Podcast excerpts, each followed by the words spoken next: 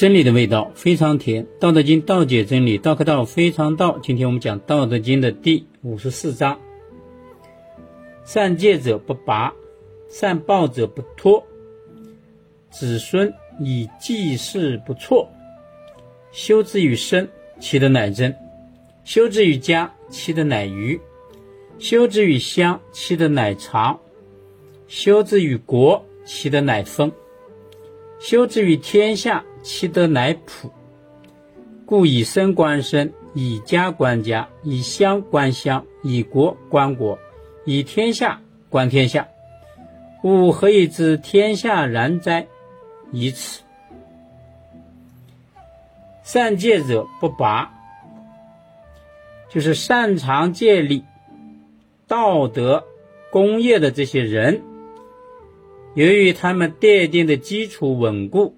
根基不会动摇，因此他们所取得的成就，他们的丰功伟绩就会牢固不可动摇。善报者不脱，擅长保持啊他们所建立的这种道德所成功的这些规律法则的人，是因为他们没有脱离开。他们是建立在道德这个根基之上所成功的，子孙以继世不错，所以他们的丰功伟绩啊，子子孙孙啊，万代敬仰，因而啊，祭祀他们的这样的行为和活动延绵不断，从来没有停止过。所以，懂历史的人，你看我们历史上这些圣人、伟人，由于他们建立的这些道德伟业啊，人们都敬仰他们，祭祀他们，几百年来、几千年来，从来都没有终止过，没有停止过。修之于身，其德乃真啊！用这种道德。遵循这种道德啊，去自我修身的人，他们的品行就表现为纯真。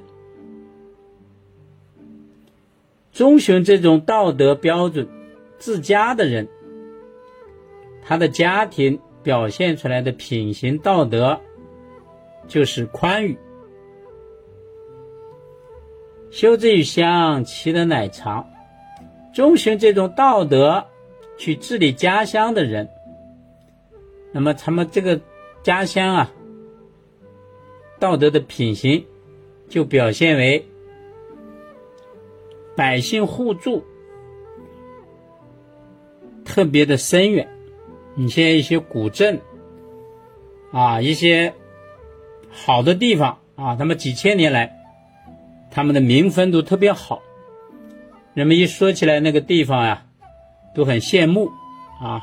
为什么我们一见面就说你是哪的人呢？哎，就是了解你的家乡的口碑，哎，你们老家在历史上的德行怎么样，好不好？啊，那这个地方的人可不可交啊？比如说来自于哪个地方的，人们说你是礼义之邦；来自于哪个家乡的，人们说哦，你们这儿人讲义气。够朋友，修之于国，其德乃丰。遵循这种道德去治理国家，那么这国家表现出来的道德品行就是丰满啊，就是丰收啊，五谷丰登，风调雨顺。修之于天下，其德乃普。遵循这种道德规律啊，去治理天下的。那么表现出来的品行就是普天同乐，万民欢喜。故以身观身，以家观家呀。所以呢，我就是使用这样的标准看人的啊。比如说你自己修为好，你自身的德性就表现为纯真。你以身观身嘛，你用自己。来看别人，如果别人也纯真啊，那就说明他修的也很好。以家观家，使用家的这种道德标准就是愚啊。那么这个家庭如果富裕宽裕，那么这个家就说明他们的家德比较好。你通过以家观家，你你就知道了。以乡观乡，使用相德的标准就是常嘛。你可以通过你的本乡去观察异乡，啊，就看别的地方、别的乡，他们做的怎么样，你就看他是不是符合这个道德标准常。以国观国，就是用国家的这个道德标准，就是丰，丰收的丰。你观察别的国家，如果这个国家风调雨顺。五谷丰登，那么这个国家的道德修为就是品行就是比较好。以天下观天下，用天下德的标准就是普嘛。如果普天同乐，万民欢喜，那你通过这个去观察天下，你就了解了这个世界。吾何以知天下然哉？这是个倒装句啊，就是我是依靠什么去了解天下这样的状态的呢？以此，我就是使用了上面我说的这些方法。这就是老子圣人给出我们的标准。在个人身上就是真纯真，在家庭里就是宽裕，在乡里边就是互助长远，在国家。就是丰收丰满，在天下就是普天同乐。老子呢，圣人用这样的标准呢，就给了我们一个方法，哎，让我们去了解。